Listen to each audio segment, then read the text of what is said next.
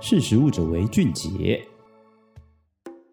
Hello，各位听众朋友，大家好，欢迎收听《识食物者为俊杰》，我是克莱尔。上一集呢，我们跟大家提到了全世界最臭的食物来自于瑞典的盐腌鲱鱼罐头。但今天呢，想跟大家聊一聊另外一个香味迷人，在近期呢也是席卷台湾的一个瑞典食物，就是肉桂卷。台湾人呢，从二零二零年开始呢，疯狂的迷恋肉桂卷，甚至呢，因为网购疯抢引起了这个肉桂卷风潮呢，还让它登上了 Google Search 的这个网络热搜排行榜。不过照理说呢，圣诞节一过，而且现在已经四月了哈，天气越来越热，应该不会是旺季了。不过这样的一个声量呢，却仍然持续攀升哦，不仅创下了近五年来的呃网络搜寻量的新高，更有消费者呢，他愿意等上十天呃。半个月来去抢购集结五所烘焙名店，平均一颗要价三百六十元的这个肉桂卷礼盒。那便利商店也开始独家开卖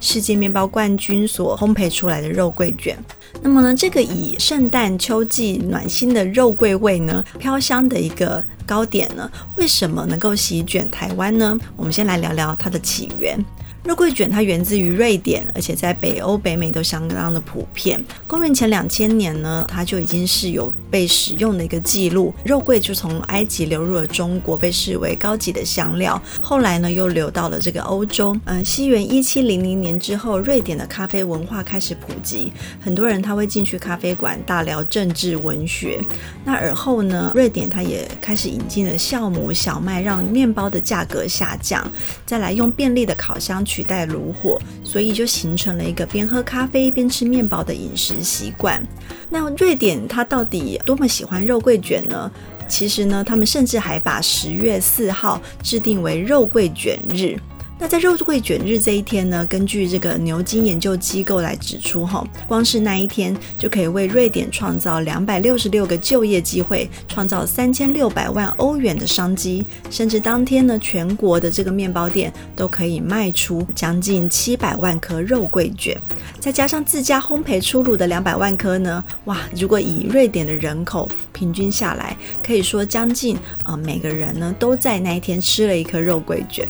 那瑞典的烘焙协会呢，甚至还形容呢，肉桂卷不仅仅只是是一块面包而已，它对于瑞典人来说，更象征了爱与关心，就像一个慈爱母亲的怀抱。这样子的一个非常贴切的形容，就表示说肉桂卷在每个瑞典人的心中呢，都占有非常重要的地位。那生于瑞典的肉桂卷，在欧美各国呢，其实都有很类似的一个形态的衍生哈。英国呢，它就有这个切尔西的面包，它在内馅里面含有果干，然后掺有柠檬皮来去提味，然后再来淋上满满的那个糖浆，它的外形比较像是瓜牛卷哈，然后再搭配浓浓的这个肉桂的香气。那在德国呢，其实它的肉桂卷比较像一个压扁的牛角包，外形有点像呃法国的可颂，那里头也是撒满了这个肉桂粉。那越过了大西洋呢，呃，进到了美国啊，美国的肉桂卷呢，哇，热量应该是非常的高，因为它在上面又撒上了一整层的这个白糖霜，好像让这个肉桂卷的头发都白了。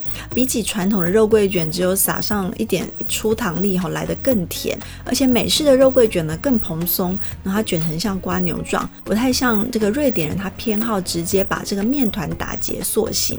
然后美国人呢，他不仅会把肉桂卷当做早餐吃，还会仿照像炸甜甜圈的做法来去炸肉桂卷。那肉桂呢？它为什么就是这么样有一个让人温暖的感觉呢？是因为这个灵魂的材料哈，它是肉桂，它是一个非常暖身的新香料，它可以拌入拿铁，做成月亮牛奶，甚至加入淡奶酒呢，都可以制造出非常暖身的一个效果。而且呢，它为什么能够在温暖的台湾掀起热潮呢？其实呢，除了这个线上抢购打卡效应带动的后续的这个社群的趋势之外呢，其实呢，回归到它的源头，也就是肉桂，它强烈的甜辣香气呢，非常能够刺激情绪，光是闻到之后就能够使人集中注意力啊，减轻睡意与头痛。那在台湾呢，肉桂卷经常呢跟咖啡画上等号。其实这也跟台湾近年来哈非常风行的咖啡馆文化有关系，跟早年肉桂进入瑞典的这个咖啡馆的脉络有异曲同工之妙。所以其实，在现在台湾精品咖啡非常的风行，所以吹起肉桂卷的风潮呢，也是一个有迹可循的。虽然肉桂的风味有些人也不太喜欢，可是我个人认为，呃，肉桂卷跟咖啡搭配在一起的确是蛮合的。如果有机会会的话，你也可以试试看。今天的识时务者为俊杰就跟大家分享到这边，我们下次见，拜拜。